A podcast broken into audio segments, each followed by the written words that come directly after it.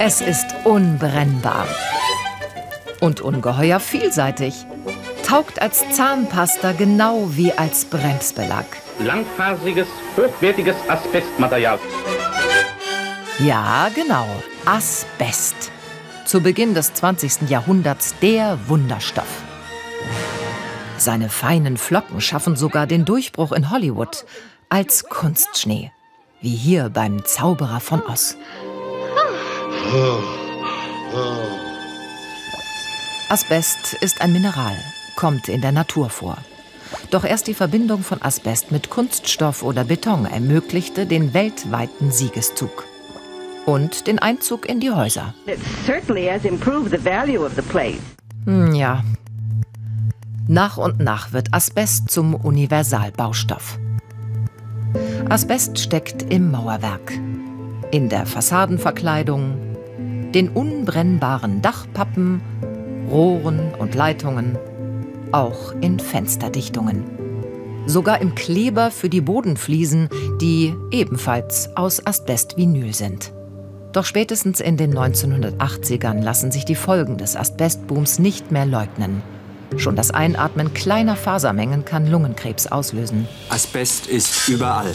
Manche sprechen deshalb schon von einer Bedrohung der Volksgesundheit.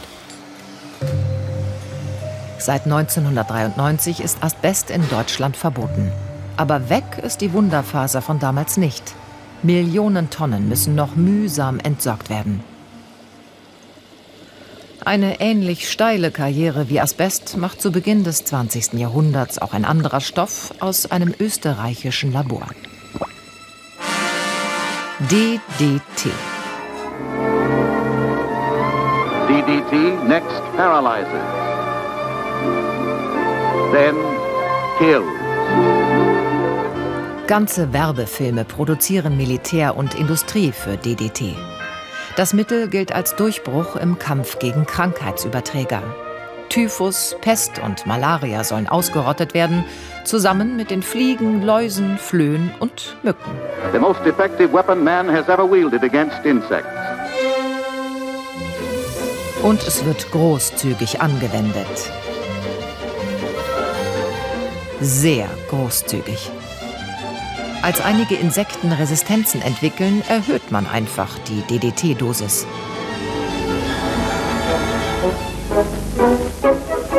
Nur wenige zweifeln an der Sicherheit des Wundermittels.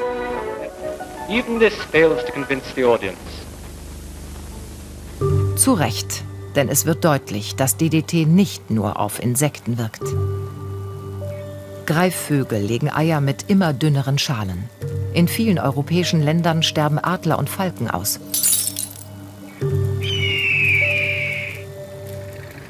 In den 1960ern wird auch klar, DDT reichert sich in der Nahrungskette an und damit in den Menschen. Kinder werden schon mit dem Gift im Körper geboren. Wenn wir nichts unternehmen, wird es aus dem Traum eines Sieges von Wissenschaft und Technik über die Natur sehr wahrscheinlich eines Tages ein böses Erwachen geben. In den 1970ern wird DDT fast überall in Europa verboten. Etwa zur selben Zeit kommt die Umweltbewegung in Schwung. Und ein weiteres Wundermittel gerät in die Kritik. FCKW. Das Gas ermöglicht Dosenspray und Kühlschränke. Und frisst über dem Südpol ein Loch in die Ozonschicht. Forscher warnen, dringt die UV-Strahlung der Sonne ungebremst zur Erde durch, ist das das Ende der Menschheit. Das beeindruckt auch die Industrie. Eine wichtige Nachricht zum Schutz der Ozonschicht. Die deutsche chemische Industrie wird die Produktion voll halogenierter FCKW einstellen. Nicht das einzige Wundermittel, das in den 1980ern verboten wird. PCB, ein chemischer Tausendsasser, als Schmiermittel, Weichmacher und für Beschichtungen, doch es reichert sich in der Umwelt an, löst Entwicklungsverzögerungen aus und bedroht das Leben im Meer. PCP als Holzschutzmittel verbreitet. Doch bei der Herstellung entsteht hochgiftiges Dioxin, das Krebs und Erbschäden auslöst.